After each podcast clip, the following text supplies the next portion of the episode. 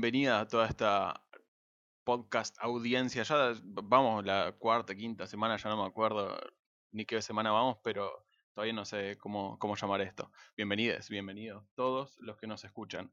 Yo soy Ulises, estoy acá con Guille. em, yo estoy como Dios me trajo al mundo. eh, un poquito amordazado y atado porque Guille me dijo, no te tenés que mover tanto. Entonces, así que eh, eh, estoy un poquito atadito. No, no sé si to- todos vinieron atados al mundo, pero bueno, así estoy yo. Guille, ¿vos qué onda? Yo también un poco. El secreto para grabar un podcast es estar completamente atado. Veo que me estás haciendo caso, así que me pone súper contento. Como siempre, ya saben, somos nosotros dos, por ahora. Ulises Dávalos, Guillermo Cardinale quien les habla. Bienvenidos a un nuevo episodio de Malévolos Cucarachones del Espacio. Y bueno, iniciamos un nuevo bloque, Uli, en este caso. Eh, veníamos con viajes en el tiempo, tres peliculones, eh, Volver al Futuro, La Máquina del Tiempo y Predestination, así que estamos llenos de viajes en el tiempo. Ahora venimos con... ¿Qué venimos, Uli? Hoy venimos con inteligencias artificiales. Esta semana, la otra y la otra vamos a ir con inte- inteligencias artificiales. Y vamos a llamarlo eh, androides, pero androides es una palabra que es compleja dentro de la ciencia ficción, así que vamos a decirle eh, inteligencias artificiales. Igual tampoco es que nos vamos a ir tan lejos, porque si no le vieron por la cortina musical, esta semana vamos a hablar de... sí, vamos a hablar de Charan, chan, Terminator. chachan. Ah, es que es, es al- es alta composición, negro, esa, ¿eh? Sí. Tipo, la escuchás y, y- y no se te sale de la cabeza. Ya Es, sabes. es reconocible. eh, eh, no sé si es porque es muy reconocible o porque ya la llevamos en nuestro ADN, toda la gente de nuestra generación, pero vos la escuchás y tipo, ya sabés qué es esto. Y aparte aparece Schwarzenegger encuadrado en tu mente, ¿viste? Va, por lo menos la mía aparece siempre así. Con un ojo rojo, siempre. Sí, Eh, sí, pesadillas de la, de la niñez. Como James Cameron, hecho- según la versión de él, ¿no? Qué, qué- qué chabón complejo, ¿no? Sí, ah, eh, antes de empezar de todo esto, ¿no? Eh, de hablar así más profundamente de todo esto, vamos a decir, vamos a hablar de la primer película de Terminator y de Terminator 2, el día del juicio, Judgment Day, em, únicamente de esas. Vamos a ahí, ahí hacerle un- una mojadita a lo que es este universo extendido de películas o de lore de Terminator, pero no vamos a hablar tanto de eso porque si no el podcast se nos va al re choto y no es lo que queremos. Eh, pero sí, vamos a hablar de esto y ya que estamos, vamos a traer a nuestros auspiciantes. Dale. Eh, sí, la plataforma Genesis nos auspician esta semana, capaz que la siguiente, no sabemos. Eh, no sé si todos la conocen, es una plataforma que va de todos los dispositivos. Tipo, si tiene un, si tiene un microchip o, un circuito ahí medio complejo, seguramente Genesis puede reproducir ahí. Y te ayuda en todo lo que necesitas, desde ponerte las medias hasta hacerte un licuado, hasta acordarte de hacerte el café para mañana a la mañana. Así que si no la tenés todavía, anda a su página www.genesis.com y bájatela. Es gratis y seguramente, yo creo que seguramente te va a servir. Sí, eh, tengan cuidado porque es un poco peligrosa, bastante bélica esta, esta- este sistema operativo. Así que bueno, tengan cuidado de, de cuando utilizan. Igual si siguen el libro de instrucciones les va a poder servir. Pero bueno, eso, advertencia. Cosa que nadie hace, pero, pero es buenísima, pero es buenísima. cómprenla, cómprenla, bájenla. Eh, Bueno, ahora, Ahora sí. sí, volvemos. Volvemos a lo que nos importa. Yo creo que lo interesante acá sería dividirlo en dos, porque, con- o sea, en mi experiencia personal es que no mucha gente vio Terminator 1, o capaz que no es que no mucha gente vio, pero no es tan conocida o no es tan amplia como Terminator 2, así que me parece que lo más interesante sería dividirlo en dos. Vamos a hablar un poquito sin tantos spoilers de Terminator 1 y Terminator 2 y después vamos a pasar a una parte ya ahí diseccionando todo, cortando todas las tripitas para que la gente que la vio eh, nos siga y le saque un poquito más de jugo a esos visionados. ¿Qué te parece, Guillermo? Sí, me parece acertado y también acertado explicar el hecho de que Terminator, como decías vos, tiene un universo extendido muy, pero muy amplio. Em, y creo que las dos películas que más se disfrutan y que, de hecho, hablábamos un poquito fuera del aire de eso, de que envejecieron mejor, no tanto así su director, que después hablaremos de ello, eh, em, es Terminator 1 y 2. O sea, eh, la 2 sobre todo por eh, los recuerdos que tiene uno, que de hecho quiero preguntarte a- ahora, Uli, que después me lo vas a responder cuando termine esta idea. Em, ¿Cuándo fue la primera vez que lo viste? Si tenés recuerdos de Terminator 2 en su momento. Así que bueno, un ratito respóndeme. Pero antes de, que me responda, quería comentar esto justamente, ¿no? ¿Por qué la elección? O sea, entendemos que Terminator 1 no fue muy vista, es un peliculón, es necesario verla como para que la 2 tenga todavía más valor, pero así también el mensaje que intenta dar el director en su conjunto con las dos películas.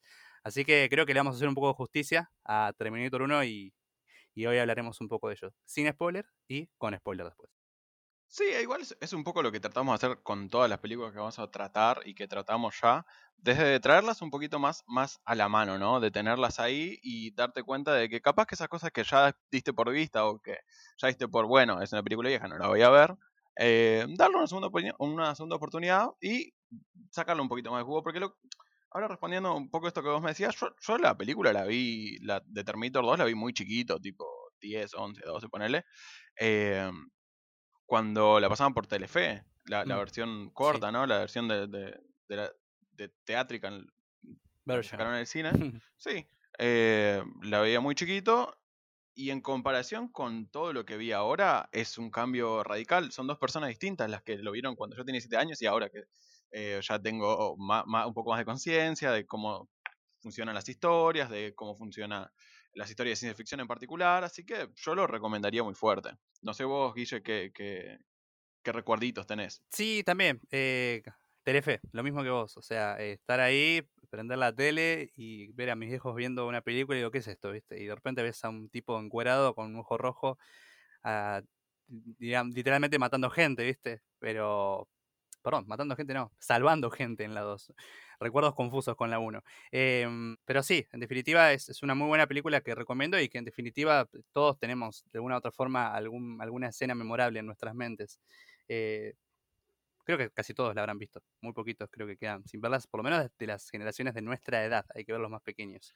Sí, claro, y es que es eso, boludo. Yo me siento joven, pero nosotros ya, ya estamos más del lado de la adultez. No, no los jóvenes son otra gente, así que yo creo que es, ese, rango de edad tipo 20 para abajo no, no las tiene tan, tan, tan presente. Así que, claro, así que mm, yo creo que ahí tendrías que, apuntar y, a ver, hacemos un, si querés, un resumencito de la primera o, véndemela, quiero que me, la vendas así en unas poquitas líneas y, a ver si, si la ven. Bueno, vamos a hacer una cosa, yo voy a vender la primera de Terminator, sí, trabajo difícil, eh, uf, cuesta, cuesta. Eh, porque la 1, viste que no es tan vista. lo que todo conoce Terminator es Terminator 2, Guns N' Roses, ahí John Connor, Sarah Connor ahí súper bélica.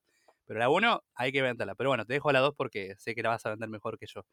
Eh, bueno, aquellos que llegaron hasta aquí, bueno, les comento que vamos a hablar, como dije en un principio, de Terminator 1 y 2. Y en definitiva, les voy a contar un poco de qué trata Terminator 1. Pero no les voy a hacer una sinopsis, sino que te voy a contar los primeros minutitos, ¿no? Cómo arranca esta película, para que después te quedes con la intriga y la vayas a ver. Y una vez que la veas, vuelvas acá. Terminator 1 es una película que arranca en el futuro, año 2029. Em, los humanos están peleando una guerra totalmente difícil contra las máquinas que ellos mismos crearon. Es una máquina liderada por un sistema que es Skynet, ¿bien? La están por ganar, ¿sí? La están por ganar. Y Skynet lo que decide, bien, es cortar el problema de raíz, ¿no? El problema de raíz es el líder de los humanos, John Connor. Entonces, ¿qué hace? Envía un robot al pasado no voy a decirte quién es, solamente decir que es Schwarzenegger. y lo que intenta es matar a la madre de John Connor, que resulta ser Sarah Connor, interpretada por Linda Hamilton. Una muy bella película dirigida por James Cameron. Vayan a verla, sí. Si vieron la 2 y quedaron manijas y no llegaron a ver la 1, mírenla, es un poquito diferente. Y hay algo que me olvidé decir que es importante, gente. Ocurre en el 2029, pero viajan al pasado en las dos películas. En la 1 viajan al 84 y en la de Terminator 2 viajan al 91, si mal no recuerdo, ¿no? Sí, sí, sí. Así que tienen seteo temporal y nada, si quieren escuchar música con sintetizadores, también pueden elegir Terminator 1 y 2. Sobre todo la 1. Sí. Eh, tiene cositas de horror, así que están invitadísimos a verla y una vez que la vean, vuelven para acá y van a disfrutar con nosotros de una bella charla. Ulises, vendeme la 2 ahora, vamos. Ya, me tocó la fácil, ¿no? Porque esta, esta aquí no la conoce. No, si yo tuviera que vender esta película, te digo, en simples palabras, es el segundo capítulo de una muy buena saga. Es la segunda mitad de una ópera hermosa de robots y humanos peleándose y el conflicto que lleva confiar demasiado en las máquinas o confiar ciegamente en las máquinas, pero eso un poquito más adelante vamos a hablar. Así que si te gustó esa puntita que te di, mándale, las dos y nos vemos en segundos para nosotros. Sí, siempre es bueno advertir esto, ¿no? Como para que algún despistado, despistada, despistada se dé cuenta de que si seguís te vas a comer un spoiler y lo vas a lamentar. Es como con su momento Juego de Tronos te spoileaban algo, ¿viste? No, un papelón. Pero bueno, después ya sabemos en qué terminó eso. Pero no me quiero meter ahí porque me voy a poner mal, Uli. No quiero, no quiero. no, no, no. Haremos de ciencia corazoncito. No, no, no necesitamos eso. exacto. Inteligencias artificiales. Terminator 1. Em, bueno, arranca, ¿no? Acá sí, acá es donde yo puedo meter un poquito, ¿no? Con lo que es el tema de, de, introducirnos en la peli. Arranca en el futuro, ¿no? Arranca en, en, una película del 84, ¿no? Es una película que directamente nos mete en el año 2029, si mal no recuerdo. Y en definitiva, te muestran un conflicto bélico, eh, muestran planos constantemente de, una maquinaria bélica de, robots que constantemente están avasallando a, los humanos y, los, y es un, ambiente muy, muy feo, de noche, con pocas luces, una paleta de colores muy azul. Eh, nada, nada agradable, como quien dice. Algo que tiene la primera película, que la segunda por suerte se para sobre eso y, ves a un James Cameron mucho más maduro, es que la primera se filmó toda de noche, tipo, es, es, todo oscuridad, es todo drama, tenés una única escena que se filma de día, que es donde eh, Kyle Reese va a buscar eh, algo para, para, comer y ya está, esa es tu escena de día. Eh, después vuelve la noche, todo oscuro, todo súper dramático y de hecho tiene muchas cosas de, horror en, su forma de filmar, ¿no? Sí, de hecho que quería hablar un poquito de eso, ¿no? Porque uno por ahí ingresando al, mundo de, Terminator 2, que bueno, ya ingresamos de una u otra forma sin que nos demos cuenta, tiene esas cosas de acción, esa cosa de, de suspenso, pero en la 1 es un cambio totalmente drástico de ritmo. Está bien, es una película que es anterior, son casi 7 años. Terminator 1 ocurre en el 84 y Terminator 2 se filma con el 91. De acá esto que vos decís, James Cameron es un director un poco más maduro. Pero al margen de eso, el ritmo de la película es diferente, tiene cositas de, de películas de horror durante gran parte de la película, como que constantemente estás corriendo pero no corriendo como Tom Cruise que hace en cada película que corre y, se tirotea. No, están corriendo para sobrevivir. Claro, no. Y, eso es algo que tenés en, en, la segunda, que es tipo golpe contra golpe, golpe contra golpe. Cuando, cuando el Terminator, eh, cuando el T-1000 mete una piña, eh, de este lado de nuestros héroes, el T-800. hay otra piña. Eh, sí, hay otra piña. y encima en, en la 2 no es el, la mm. máquina que mete la piña sola, es la, máquina eh, Sarah, Connor, y John Connor. Sarah Connor ya hecha una máquina. Eh, y John Connor, sí, perfecto. Eh, así que es mucho más aventura. La primera tiene mucho más de cosas de, horror, si se quiere. Y de, y de hecho, si nos fijamos en películas de los 80, 80 y por esa zona, tenemos, por ejemplo, La Cosa de Carpenter. Uh, Among Us. Y también tenemos La Mosca de, Cronenberg. Que vos decís, ¿qué, ¿qué tienen que ver? Mucho porque pues, sí, sí, tipo, unos son aliens y en la mosca es, una cosa de esta máquina de transportadora que sale mal. Y yo lo, los vinculo en tanto las tres películas, tanto Terminator 1 como La Mosca como La Cosa, tienen body horror ahí, ¿no? Porque la parte donde Schwarzenegger se empieza a sacar el ojo en Terminator 1, tiene eso es body horror, claro, y, y está ahí, y vos decís, guácala, qué asco, ¿no? Guácala, sacámelo del, del, del, plano, pero aún así te tapas los ojos y seguís viendo por los hoyitos porque es. Como el meme de Spider-Man. ¿Cuál? Que dice, a ver, qué asco. El meme, ¿viste? Que hacen de Spider-Man, que dice, qué asco. Uy, a, ver. No, qué asco. bueno, a ver de nuevo. pero sí, te tiene en, esa, en ese mood. Así que no, no solo hay un horror por ese lado, hay un horror que también es mm. físico. Porque está esta cosa que nosotros tenemos este Terminator que parece humano, pero por dentro es una cosa de otro mundo, de otro tiempo. Y es, es muy, es muy fuerte en algún punto. Y, y más, para, más para esa época y, y por el contexto de estas películas que tenés, eh, hermanas o primas en algún punto, eh, que ya, ya tenían este boy horror, pero en otros lados. Entonces, traerlo a, esta parte de las máquinas es un poco nuevo, si, si no es que del todo nuevo. Sí, de hecho, eh, yendo un poquito a lo que hablaba en un principio, ¿no? De que medio en chiste, medio en joda, medio cierto, hablamos de la pesadilla que tuvo James Cameron, que bueno, anda a chequearlo. Eh, en definitiva, como que se, mencionaba eso, eh, y el sueño de él básicamente es un es Terminator al final de, de, la película, ¿no? Que, que, es básicamente su exoesqueleto, todo metálico y con los ojos rojos.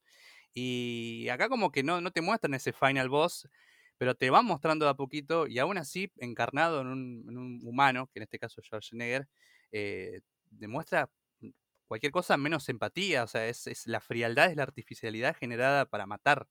Y, es, es, interesante cómo el director constantemente usa varios recursos para meterte en ese, en ese, en ese, en esa forma de ver las cosas. Sí, además, no solo el director, o sea, no solo el director en, su forma de grabarlo, sino tal vez la dirección también de Schwarzenegger como este Terminator. Sí. Tenés eh, este hombre que, tipo, es más alto que la media, es el doble que la media. Uno lo ve por la, o sea, el Schwarzenegger joven, uno lo veía por la calle y, tenía miedo. Mm. Entonces, capturar a ese personaje y decir, bueno, esta cosa que no parece del día a día, bueno, yo, lo quiero hacer para mostrar algo que no es del día a día. Y voy a ponerlo como esta máquina, y, de hecho tiene mucho paralelismo con el, lo que es un golem en la tradición judía, ¿no? Judeo-cristiana. Sí. Este, este, esta, esta creación de, arcilla que empieza a moverse y que no, no hay forma de pararlo, este mm. defensor total que, que, cuando tiene algo en, enfrente lo corre para llegar hasta su misión final, que es de hecho un poco lo que pasa con el Terminator en Terminator 2, ¿no? Sí, aparte vos ten en cuenta que las contexturas físicas, se me ocurre más allá del físico-culturismo que había en la época, eh, uno no está, se me ocurre, tan acostumbrado en esa época como lo estamos ahora. Hoy por hoy tenés eh, figuras como La Roca, por ejemplo, Dwayne Johnson, o tenés como cositas así. En cambio, meter un monstruo, como si vos, un golem del, tipo de Schwarzenegger, eh, a que interprete un papel así, es muy acertado. Y también contanos, lo, contarle a, la audiencia lo que me comentaste en su momento, de lo que tuvo que practicar él para interpretar su personaje. Sí, no, es, que ese entrenamiento. Eh, ahora estamos todos muy. un poco más ayornados a este tipo de estudios de, de personaje, como los que hace eh, Joaquín Phoenix o Jared Leto, que en su momento también los hacía eh, Marlon Brando, como cuando hizo El Padrino.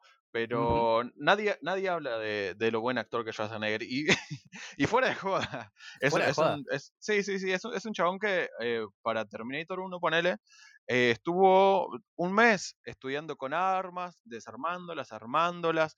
Eh, de hecho, hizo, hacía ejercicios de armarla y desarmarla con los ojos cerrados para llegar a tener esta cosa de máquina, de yo opero este tipo de, de herramientas de forma tan mecánica que no parece humano y, de, y paga muy bien en, en, en, cámara. Aparte, él era conscripto en Austria, o sea, llegó a ser de un servicio militar, pero está esto que vos decís, esa cuota de, de, estar un mes entrenando, pero no solamente para operar como armas, sino también que se note que no es algo que, que, que es eh, natural, digamos, es bien mecánico, es bien artificial, bien máquina, básicamente. Por eso es de destacar lo que hizo Schwarzenegger para mí. Para mí es impresionante. Claro, no. Yo sé que venía de, ¿cómo se dice? De Conan, tipo, la grabación que tiene automáticamente antes es Conan, de hecho, James Cameron tuvo que ahí esperar sentadito en el set como un, toque de tiempo para que termine Conan y directamente de ahí saltó a, este entrenamiento que hizo para, para Terminator, ¿no? Sí, sí, eh, exactamente. Pero, pero bueno, creo que, ahí ya le hicimos el homenaje, ¿no? Le hicimos justicia a, Schwarzenegger que para mí está allá arriba. Lo, quiero mucho a Arnoldo. Em, volviendo un poco a la película, ¿no? Lo que hablamos, esta, esta cuestión de, que ya no es tanto, o que sí, más allá de todo, porque hay un trasfondo de ciencia ficción, tiene su cuota de body horror, como vos mencionabas en un principio. Pero aparece también el personaje de Michael, de Michael Bien, ¿no? Que en este caso es Kyle Reed, Kyle Reese, perdón. Y básicamente en él reside el futuro. O sea, cómo nos enteramos de lo que pasa en el futuro a través de él ya sea a través de su recuerdo por estrés postraumático o por cada cosita que le va revelando a Sarah Connor. Incluso más allá de que después tienen un destino juntos, que, bueno, que hay una, historia de amor y demás, em, constantemente él la está vivando, le está diciendo, si me llega a pasar algo, vos tenés que estar lista para enfrentar a esta cosa. Prestame atención a cada cosa. Si vos me escuchás, vas a sobrevivir.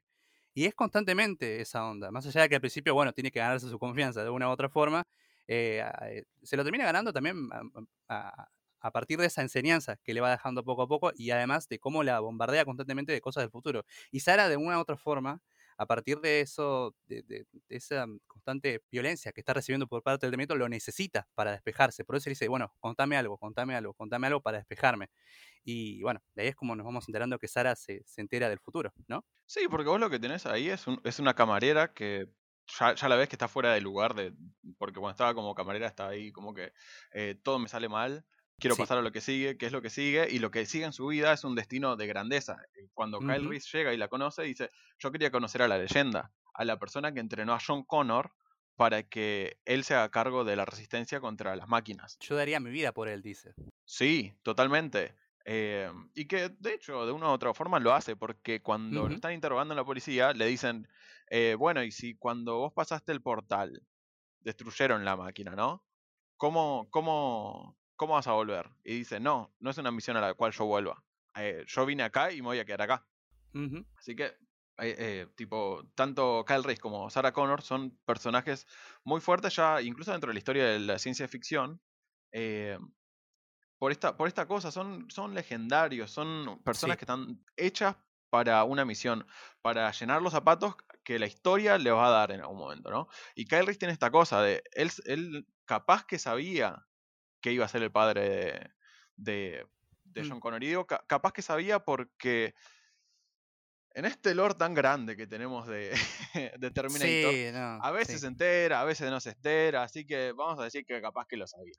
Pero más allá de eso, es, es esta cosa de, de que, ten- que teníamos en Volver al Futuro y que también teníamos en Predestination, pero con un, con un giro, ¿no? Por, por eso esta Mm. película, esta película, esta saga de películas me parecen eh, un buen pivot para hacer entre viajes en el tiempo y e inteligencias artificiales. Porque acá lo que tenés es el, ter- el concepto de Marty McFly de tengo que hacer que mis padres se conozcan, pero con un giro. Claro. Y el giro está bueno. Claro, exactamente. Sí, es, es cierto eso. La, elección no, no fue casual. De hecho, teníamos en un principio eh, pensado elegir Terminator para viajes en el tiempo, pero entendimos que volver al futuro era clave ya en ese segmento. Por eso, ahora lo que es inteligencia artificial, elegimos Terminator y entendemos como, bien decís vos, Ulises, eh, que es un buen puente de un bloque a otro.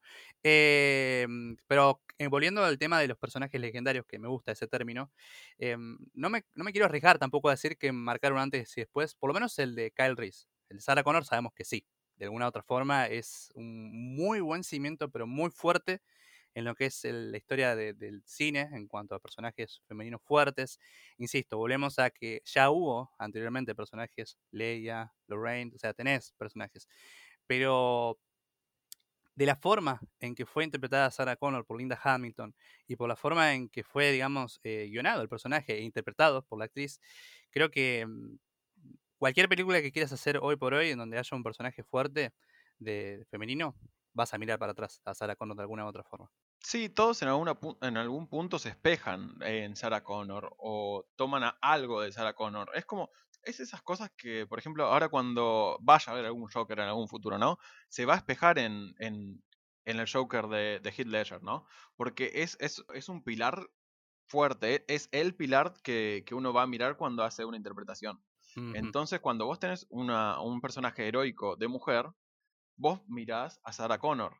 Capaz que le cambiás cosas porque el, el mundo evoluciona y tal vez es un héroe de, de otra época que ya no, no, no, no viene al caso. Porque tampoco tenemos eh, hombres de, este, de esta talla que, y que antes ponele 80, 90, donde, donde estaba esta época de los machotes súper musculosos y la super Sí, Van. Damme, Schwarzenegger, Bruce Willis, los The Expendables, básicamente. Sí, básicamente eso. eh, ya se dejaron de hacer, pero en esa Mm. época eran los héroes que, que, que reinaban la pantalla y que tengamos a Sarah Connor es Todavía. generar un pilar entre todo eso, es, es abrir las aguas como un antes y un después y todo lo que venga después se va a espejar en Sarah Connor. Coincido, co- coincido plenamente. Eh, y aparte, fíjate que vos mencionaste todos estos nombres, pero el personaje de Linda Hamilton sigue ahí. Así que eso Sí, es muy bueno. Eso es muy bueno que le haya ganado a todos esos gigantes. Que no es por desmerecer el trabajo de, de- de todos esos actores, pero el cine hoy apunta a otra cosa. El cine de acción no es el mismo, hoy, hoy se busca otra cosa. Pero bueno, esto es un podcast de ciencia ficción, gente. Para eso hoy no nos van a escuchar hablar de eso. Pero sí vale la pena mencionar que, que en definitiva el personaje de Sarah Connor es muy fuerte y de hecho me quedo con un concepto que, que me has dicho vos en su momento, eh, que lo has dicho en incluso en este podcast, en este episodio, que es una Terminator. Ella también. Quiero que, me cuentes un poco de eso. Sí, sí. ah, Para mí es, es crucial el- la evolución que tiene dentro de las dos primeras películas como personaje Sarah Connor, porque de nuevo, En la primera tenemos a esta cafetera que está esperando algo de su vida, o que por lo menos no se siente en su mejor momento siendo cafetera, o estando en la cafetería esa. Y lo que tenemos en la segunda película, ya pasado todos los eventos de la primera película, es básicamente eh, una persona distinta. Y, me parece que se espeja mucho en el personaje de Robert De Niro en Cabo de Miedo, este Max Cady, no, sé si lo, conoces. sí, sí, eh, sí. Bueno, este Max Cady era un chabón que estaba dentro de la prisión, como la encontramos a, a, Sarah Connor, que lo único que quería era venganza contra el, abogado, el fiscal que lo puso ahí. Entonces es, es una flecha, Max Cady es, es, una flecha en toda la película que lo único que hace es eh, avanzar, avanzar, no se detiene. Lo único que va a hacer Max Cady en Cabo de Miedo es vengarse y nada lo va a poder parar. Y es lo que tenemos en Sarah Connor acá. Sarah Connor se convirtió a sí misma en un Terminator. La primera escena que nosotros vemos de Sarah Connor en Terminator 2 es ella entrenando. Ya no es mm. la, la, la, cafetera, es puro músculo, es pura entereza, que aunque está dentro de este, este eh, manicomio, eh, sigue fortaleciéndose. Ella no se va a venir a menos porque sabe que lo que la historia le pide es que prevalezca ante, ante sus situaciones, ¿no? Sí, de hecho, eh, también yendo en este hilo de lo que vos comentás, ella justamente sabe que de alguna otra forma tiene un rol para con la historia. Y ella no activa su Psycho Killer o su en realidad no es Killer porque si vos te fijas no mata a ningún humano. Eh, incluso cuando lo intenta hacer con Dyson se frena en último momento. Pero el, modo de actuar, esa Terminator humana que de alguna otra forma es, se activa cuando sabe que el, Terminator, que es el personaje de Schwarzenegger en Terminator 2, eh, vuelve. Ella no sabe que es bueno en este caso, en la 2, pero ella piensa que es el malo de la 1. Entonces ahí directamente activa todos los protocolos y ya directamente planea su fuga y la ejecuta que lo iba a lograr de, una u otra forma, hasta que se encuentra a, Terminator eh, y a T. Miller, ¿no? O a T-800, siempre me olvido. No, siempre eh, en, la, en la Terminator 2 se encuentra el T-800. T-800, ahí está, eh, con John Connor. Con John Connor. y entonces sale corriendo, porque, bueno, seamos honestos, ella, ella estaba preparada para enfrentarse a un Terminator, pero no a mano desnuda, entonces lo único que tiene que hacer es correr. Claro. Y aparte, con, a ver, uno puede estar mentalmente preparado, ¿no? Pero con todo lo que vio en Terminator 1, encontrártelo saliendo de manicomio, justo en ese contexto, en donde vos ya, incluso eh, para los que vieron la versión extendida, lo, habrán visto esto, pero eh, ella en, un momento del manicomio tiene una vivencia con, con Kyle Reese en Terminator 2.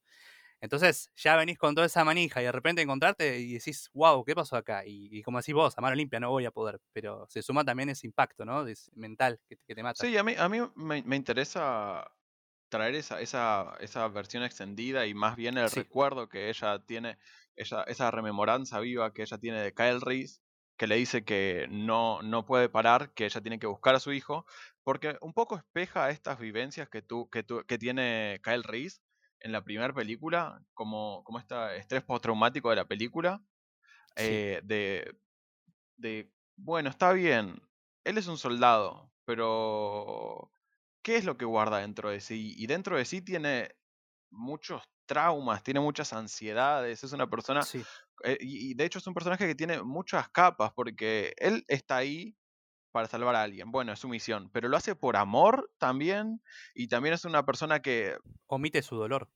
Omite su dolor todo el tiempo. Entonces, me, gustaría pensar esta, esta cosa de cómo los soldados o la gente que va a... Como, como un tema general de, de, todas las, de todo Terminator, ¿no? Sí. Cómo, o no tanto los soldados, sino cómo la guerra y las máquinas en algún punto están vinculadas siempre. Eh, y, el, mal que le hace eso a la humanidad en general. No sé qué pensás vos. Sí, coincido. De hecho, constantemente te muestran un futuro de mierda, hay que decirlo. Pero, pero en pos de qué? De una creación humana, que es la creación de la muerte. Bien, está bien, el fin en este caso eh, no es un fin muy optimista de lo que es el uso de la ciencia. Muy pocas veces lo es. Generalmente lo que es la ciencia está motivada por un momento de crisis, eh, incluso ahora con la pandemia la estamos viendo, con la Guerra Fría en su momento, con el desarrollo de misiles, que ahí sale el transistor, los chips, hoy por hoy todo lo que maneja el celular. Bueno, hay una noticia que es básicamente que surge a partir de los transistores que se utilizaban en los misiles. Eh, y así un montón de tecnologías que básicamente apoyan lo que es la industria bélica. Y acá James Cameron para mí es muy acertado de alguna otra forma en lo que muestra, porque no es otra cosa que... Más, si te pones a pensar, todas las, las maquinarias bélicas que usan los mismos robots, es maquinaria humana en, o sea, fíjate que Terminator lo que usa no es armas del futuro, o sea, usa armas de humanos, o sea, eh, incluso en el futuro, de una u otra forma. La extinción del mundo es a partir de misiles nucleares creados por humanos, o sea, es como que nosotros mismos nos estamos cavando la fosa y todo el tiempo nos lo recuerdan.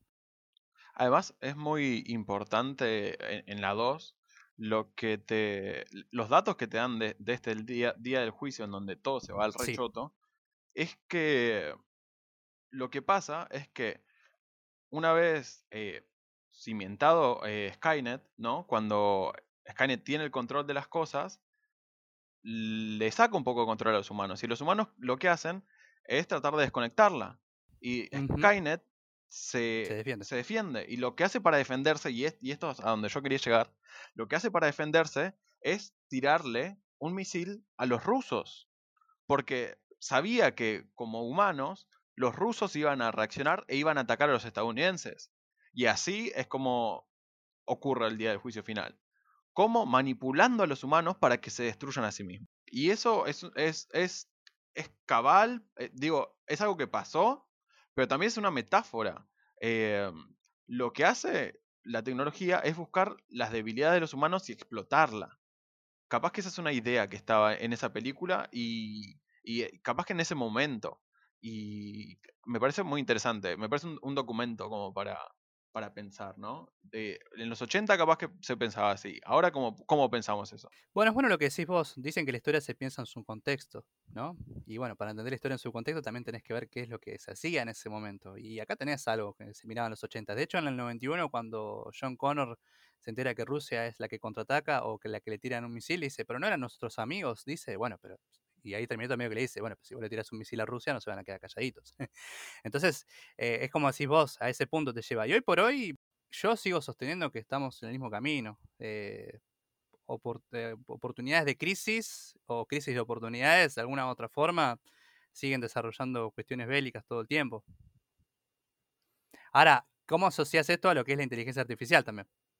Claro, pero y, qué tal si hablamos de la inteligencia artificial, pero no hablamos de guerra. Porque, tipo, en los 80 era, bueno, estas máquinas que son para, para, para matar y para destruir, pero nosotros vivimos todos los días con inteligencias artificiales.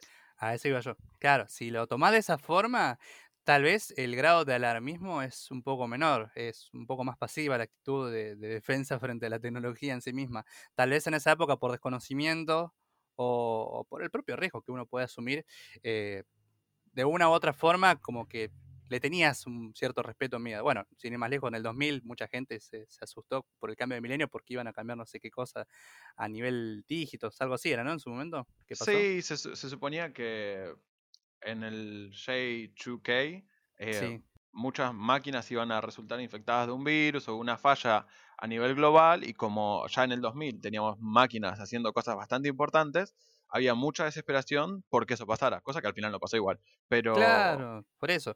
Y esto también de, de, los movidens constantemente que estamos siendo, ¿no? Como que hoy por hoy un chico mismo nace con una tablet o un celular o un, un aparato digital, no analógico en sus manos. Nosotros, Uli, vos y yo, está bien, por ahí somos jóvenes de una u otra forma, pero eh, costó a que llegara un celular en nuestras manos. Y está bien, nos adaptamos a lo que es la tecnología. Y hoy por hoy vemos Terminator en la película del 91 a Dyson escribiendo en la computadora como un loco y a nosotros no nos llama la atención, pero en esa época... Claro. Eh, no era muy normal. No, no, para nada. Eh, tipo, eh, ese era el ideal como de programador loco, que está ahí descubriendo algo, está programando algo, que igual lo estaba haciendo como una especie de copia al chip que le había quedado de la primera. Después lo admite. Pero sí, era, Era, una, era una cosa de, de otro mundo ese trabajo que estaba haciendo hoy y todos tienen un amigo que programe, nosotros programamos, eh, así que no, no es una cosa muy, muy, muy rara. Lo, a mí lo que me parece choqueante e importante destacar y que vos mencionaste es que ya la, niñez de esta época nace con un, con un, dispositivo digital en la mano. Nace con un dispositivo digital en la mano que además tiene inteligencias artificiales. Cada vez que un chico ve Netflix, cada vez que un chico ve YouTube, cada vez que nosotros vemos eh, el Instagram, cada vez que nosotros subimos un meme a Facebook o miramos Twitter, hay inteligencias artificiales moviendo todo eso, haciendo que unas cosas se destaquen, otras cosas queden en el fondo, qué publicidades nos van a dar. Todo eso e, es, es inteligencia artificial. Es curioso y me parece oportuno que lo menciones ahora por el hecho de, bueno, cualquiera que escuchó lo que acaba de decir Ulises piensa algoritmo, y es cierto, algoritmos.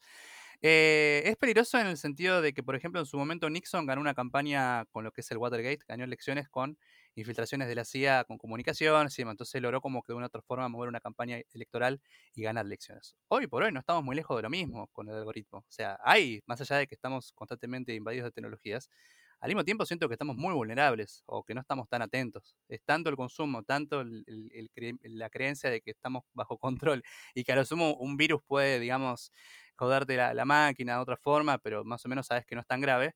Eh, hay algo más grave que es lo que vos decís, o sea, de una u otra forma, eh, si no sabes o no te manejas muy bien el algoritmo, te va llevando, es una ola que te va retrotrayendo tus propias ideas. Recordemos que básicamente lo que hacen es recomendarte en pos de tus gustos. Si vos consumiste algo, lo más probable es que te recomienden algo igual.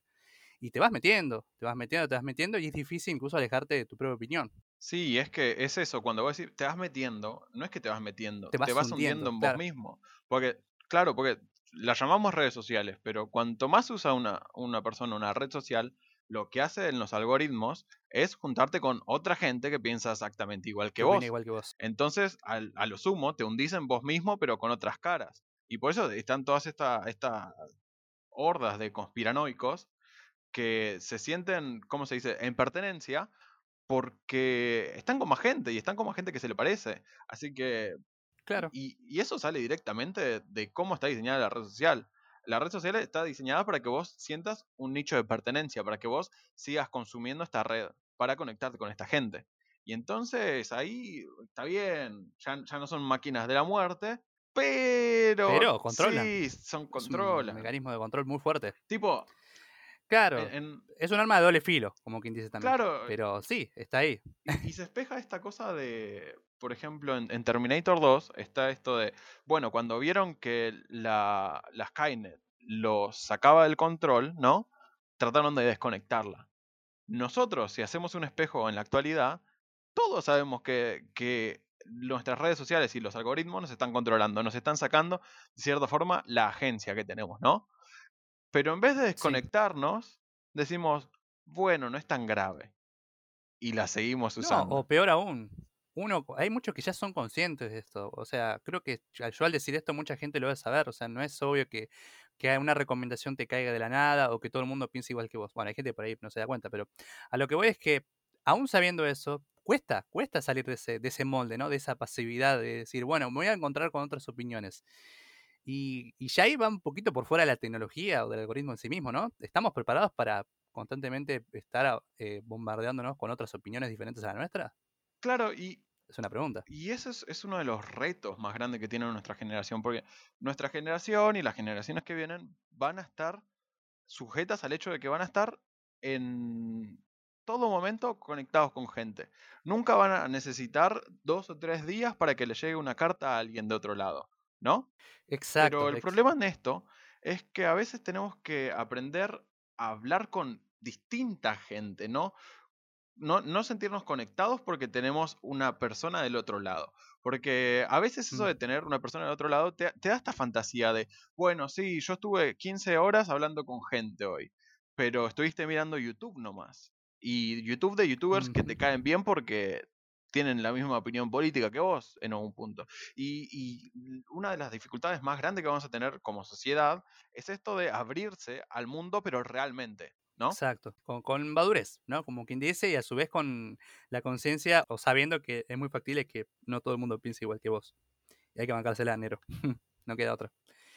Eh, pero bueno, volviendo un, poquito a lo que es Terminator, no podíamos dejarlo de mencionar porque entendemos que de una u otra forma hay conceptos de lo que es la inteligencia artificial actuales que, que difieren con lo que es Terminator. Y en Terminator de una u otra forma nos muestran esa realidad como era en, en su momento, ya sea en el 84 o en el 90.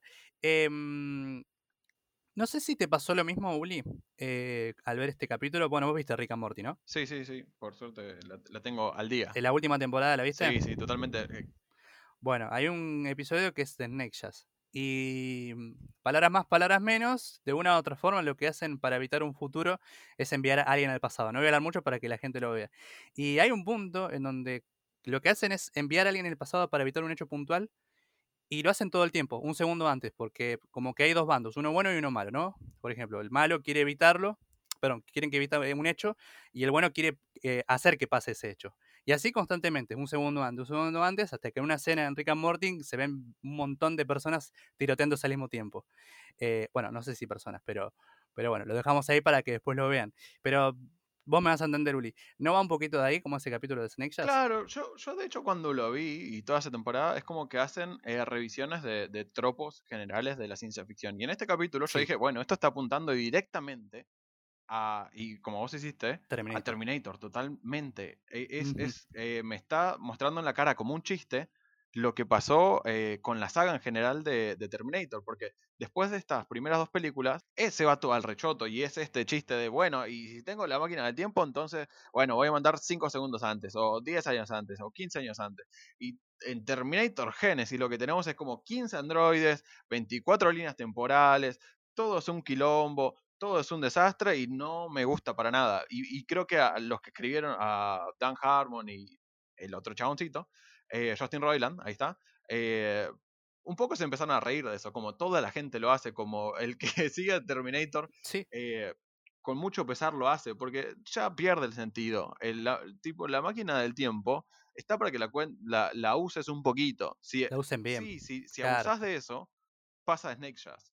Y es un chiste. De hecho, en la 1 y la 2, en la máquina se usa al principio nomás, para introducir dos personajes en la primera y dos personajes en la segunda. O sea, en la 1 es Kyle Reese, el Terminator T800, y en la 2 es T800 y T1000. Sí, además que cuando usan la máquina del tiempo, siempre queda como que, no, bueno, y después se destruyó, y ya está, y no, no hay más. Eh, hasta acá llegó. Claro, sabes que no hay más. Exacto. Em, pero bueno, en definitiva me gustó el uso que le dieron, pero eso no quita que después se fue toda la chingada. Por eso elegimos estas dos películas, también cabe destacar. Eh, ¿Qué te pareció? No puedo no destacar a Robert Patrick. Yo sé que murió en ese personaje que es T-1000 y nadie más lo vio, básicamente, pero ¿qué, te pareció ese, elemento? Sí, sí, no, eh, Robert Patrick, el, el esa persona que se tenía que cargar sobre los hombros un Terminator que mate al Terminator, o que sea superior al Terminator de la primera película. Y yo creo que estuvo total y completamente a la altura. Es, es otra máquina de avanzar y avanzar y nada lo para. Y, y me gusta que en algún punto refleje esta cosa de que tiene que ser un poco más avanzado que el, que el T101, Ujú. T800. Y aún más frío, porque acá en el T800 va aprendiendo cositas de John Connor que me parece muy, muy acertado por parte del director de ponerle onda al personaje, ¿no? A un Schwarzenegger que, que incluso en sus risas da cringe, da como esa sensación de, amigo, no lo hagas, pero va aprendiendo y se va moldando y al último ya no suena, digamos, armado. Esa escena final muy emotiva en la que se va despidiendo de John, que entiende por qué lloran los humanos, pero no lo puede hacer. eh, es muy fuerte, o sea, es como, wow, macho. y incluso cuando se despide, ¿no? Esa icónica escena de él descendiendo la lava, entendiendo que él es- puede ser eh, uno de los responsables del cataclismo mundial por parte de los humanos con el chip que tiene en su cabeza, se suicida y en realidad medio que pide que lo suiciden eh, para, bueno, para salvar a la, humanidad de una u otra forma. O intentarlo. Y, ahí está uno de los grandes aciertos en, esta versión extendida que no está en la versión de, estreno de- del cine, ¿no? Estos pequeños escenas que van, estas pequeñas escenas que están dentro de toda la película, que te van seteando. Bueno, al principio lo que hace Sara es eh, anular esta cosa de no aprender que tenían los Terminator, ¿no? De que no pueden ir aprendiendo cosas. Y entonces cuando le anulan Mm. Claro. eso, empieza a aprender eh, el, el T101, el, el es que, y, y yo hago esta dualidad porque, tipo, es un T serie 800, modelo 101. Por eso, Pero por eso sí, 101, claro, por eso digo 101, 800, pero entiéndanme que, que- Es que- es mi tara. Entonces, lo que va haciendo este robot y que va haciendo John es enseñarle progresivamente cosas de humanos.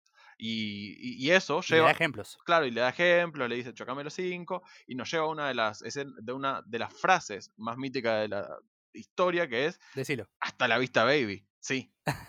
Eh, Lo dijo. Y que tipo, si no tenés estas escenas que, que te arman toda esta cuestión de que el robot va aprendiendo, que es lo que pasó en, en, en la versión no extendida, eh, no paga tan bien eh, cuando lo dice, pero cuando ves de dónde viene y por qué el, el Claro. T-101 se tiene que destruir, ahí, ahí es una construcción magistral de, de, de personaje.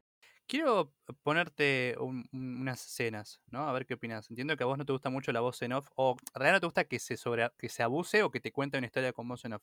Pero ¿te pareció acertado que en la 2 la voz en off sea de Sarah Connor contando algunas escenas? Pa- para mí es Sí, acertadísimo. sí. eh, me, me parece.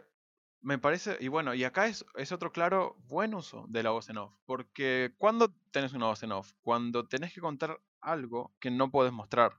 Y las veces que se usa acá es cuando tenés que ver estados internos o reflexiones internas de Sarah Connor. Y eso no hay forma de mostrarlo. Excepto cuando tiene una pesadilla del fin del mundo, que en vez de mostrártela, digo, que en vez de contártela, te la muestran. Y cuando te la muestran, es todo lo contundente que puede ser. Así que no hay ningún tipo de abuso en ese caso. Y de hecho es un, es, es un ejemplo de cuando usas bien la voz en off. Me parece muy, muy Que potente. de hecho, de hecho, creo que la 2. Está bien, eh, una de, los- de las cosas que hablamos antes de grabar este episodio era cómo abordábamos este episodio, ¿no? Hablábamos la 1 y después la 2, hablábamos la 1 y la 2, cómo la abordábamos. Es difícil a veces, pero ¿por qué? Porque entendemos que el mensaje de la 1, más allá de que puede ser con la misma contundencia que el de la 2, eh, en la 2 se nota muy bien a dónde apunta James Cameron. De hecho, está seteado toda la película para eso, para que la frase final tenga sentido. Que es básicamente, si un robot aprendió a valorar la vida, ¿cómo no puedo guardar esperanza en la humanidad en que lo haga? ¿No? Ahí yo, yo tomaría todo con pinzas porque está bien, ese es el mensaje, pero si no fuera de Hollywood y no estaría coaccionado para dar un mensaje positivo, me gustaría más. Tipo, fíjense, fíjense con mucho cuidado lo que van a hacer. Eh, pero sí, pero sí, sí, sí, sí, totalmente. Eh, ese mensaje final es Sarah Connor, tal vez, teniendo un poco más de optimismo con, para con los humanos. Y, sí, sí, está bueno. Sí, de hecho en un momento eh, previo a, a esa evolución que tiene ella, vamos a la casa de Dyson cuando se enoja y Dyson dice, bueno, pero yo cómo iba a saber. Y ella dice, ¿cómo no ibas a saber era una bomba de hidrógeno, una bomba nuclear? O sea, son capaces de destruir todo, ¿cómo no vas a saber? Y ya ahí te das cuenta que lo que menos tenía era esperanza en ese momento, pero bueno, después como que de alguna otra forma, cuando le da la mano a, nuestro queridísimo Schwarzenegger, ahí como que entiende un poco que es posible. Ahora la pregunta es, ¿es posible? Sí, sí. Y bueno, es esto, es esto a donde yo quería ir, ¿no? Porque está bien, esa, esa Sarah Connor era muy, muy, muy pesimista con respecto a la tecnología. Pero como vos dijiste antes, está bien, crear una bomba de hidrógeno, pero los transistores que ahora están en todas las cosas que usamos, también fueron un invento, un invento bélico. Así que no necesariamente todo es tan malo, todo es tan feo. Capaz que hay alguna luz. El tema es que si vamos con las manos esposadas y decimos, bueno, sí, la ciencia siempre es positiva y la tecnología siempre es buena, ahí hay un peligro. Lo que hay que hacer es tener... Sí, hay una cuestión naif y no de advertencia. Sí, hay que tener los ojos abiertos. Hay que tener los ojos abiertos. Me acuerdo que hace unos años, no sé si te pasaba a vos, que estaba ese miedo constante a Skynet, ¿no? Veías algo, un robot aprendiendo y Skynet, ya pensabas. No sé si te acordás que mucho les pasaba eso. Sí, sí, con mismo Facebook, ¿viste? El, el último quilombo que ese que tuvo, bueno, de todos los miles que tuvo Zuckerberg, de sus inteligencias artificiales que estaban monitoreando más cosas de las que debían, y bueno, y vino el juicio, pero, pero sí, eh, todo el tiempo. Y de hecho, cuando- ¿cómo se llama este chabón? Elon, Elon Musk, cuando vio estas inteligencias artificiales que, pare- eh, te cuento el cuentito, ¿no? Eh, había pusieron a dos inteligencias artificiales a hablar entre sí de alguna forma para, para que generen interacciones y ver cómo aprendían. eh, y se dieron cuenta que frases que parecían que no tenían sentido para nosotros eran interacciones válidas para esas dos máquinas que aprendieron y realizaron un propio lenguaje para comunicarse, Mm, que excedía eh, los límites de lo que habían programado. Es una pelotudez, pero es pero un inicio. ante eso, Elon, claro, y ante eso Elon Musk dijo, no, no, no, tienen que cerrar todo porque se, viene el fin del mundo, algo así. Pero de, de- de nuevo, eh, un- me parece un poco precipitado. Eh, pero sí, es- esa ansiedad estaba. estaba y, y- y sigue estando. Y yo espero que esté un poquito, porque si de nuevo nos liberamos demasiado, puede que no sea tan bueno. Claro, ni uno, o sea, ni para un lado ni para el otro, pero con una mirada firme, ¿no? También a, a lo que es el futuro, que es básicamente eso, es nuestro camino, ir al futuro. Y lo definimos, como dice en la película en la 1, hoy. No te digo esta noche porque, bueno, no creo, pero, pero sí, seguro que hoy. Bueno, yo por mi parte no, creo que hicimos un buen resumen de este capítulo. Sí, eh, así, de estas dos películas. Y de la saga no, no sé si hay mucho más que decir. Eh, miren las primeras dos, si quieren ver lo último que James Cameron pensó acerca de su eh, pequeña creación, eh, miren Dark Fate, que reescribe todo lo que pasó después de la segunda, tipo la tercera, la cuarta, quinta, todo eso lo reescribe la última. Pero nuevo, a mí no me gustó. Si ustedes quieren verla, son libres. Sí, desde ya, o sea, cada uno está en la libertad de hacer lo, que quiere, pero bueno, nosotros decidimos elegir estas dos porque entendemos que para lo que es ciencia ficción, inteligencia artificial, la, la película que más, no, más marcó en su momento y que sigue marcando hoy es Terminator 2 y la 1. Lo ordeno así, para mí ese es el, el orden de prioridad. Bueno, ¿y alguna recomendación para la gente después de ver estas películas, Guille? ¿Sugerencias? Después de ver esta película, bueno, ya Snake Jazz, el episodio de la cuarta temporada de Rick and Morty, ya saben que son autoconclusivos los episodios, eh, bueno, por ahí tienen una línea general, pero eh, si quieren, si vieron la primera, segunda, tercera temporada y por ahí no tienen mucho tiempo de ver la cuarta, bueno, eh, ya miren la cuarta, pero si no tienen mucho tiempo, miren Snake Jazz, un muy buen episodio que, que es un claro homenaje y crítica también a lo que es Terminator.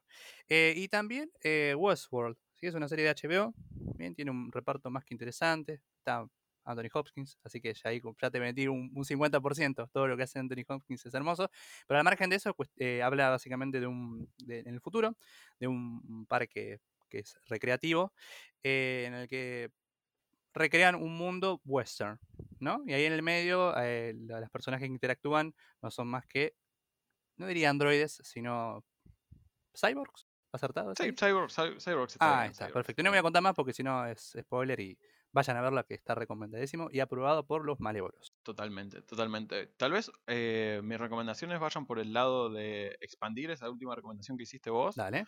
eh, de Westworld. Miren tal vez la película del- de los 80 y después de ver la película de los 80, que también es, es- es muy parecida a la premisa, pero condensada en dos horas. Y de hecho, no sé si te acordás ese capítulo de, de Los Simpsons de que van a, al, a este centro de Tommy Daly. ¿Viste que las máquinas se Sí, vuelven malas? Sí, sí. Bueno, eso, eso está basado en la película de Westworld. Uh, Gentres. Gentres. Sí, así que, no sé, si, si quieren, ese es, un, ese es un buen lugar para donde ir. Perfecto. Y bueno, ¿algo más que quieras agregar, Uri? No, para nada. Únicamente decirles que nuestras redes son Malévolo Podcast, tanto en Instagram como en Facebook, y en Twitter Malévolo Podcast en singular. Eh, ahí vamos a ir publicando. Lo tenemos medio descuidado, pero si, si, si nos dan esa chance, le, vamos a tirar cada vez más contenido. Exactamente. Y por ahí contamos algunas cositas que hacemos durante la semana eh, fuera de lo que es Malévolos, ¿no? Como ese Among Us que el otro día publicaste que me reí un. Eh, así que bueno, mm, muchas gracias por escuchar hasta acá este episodio.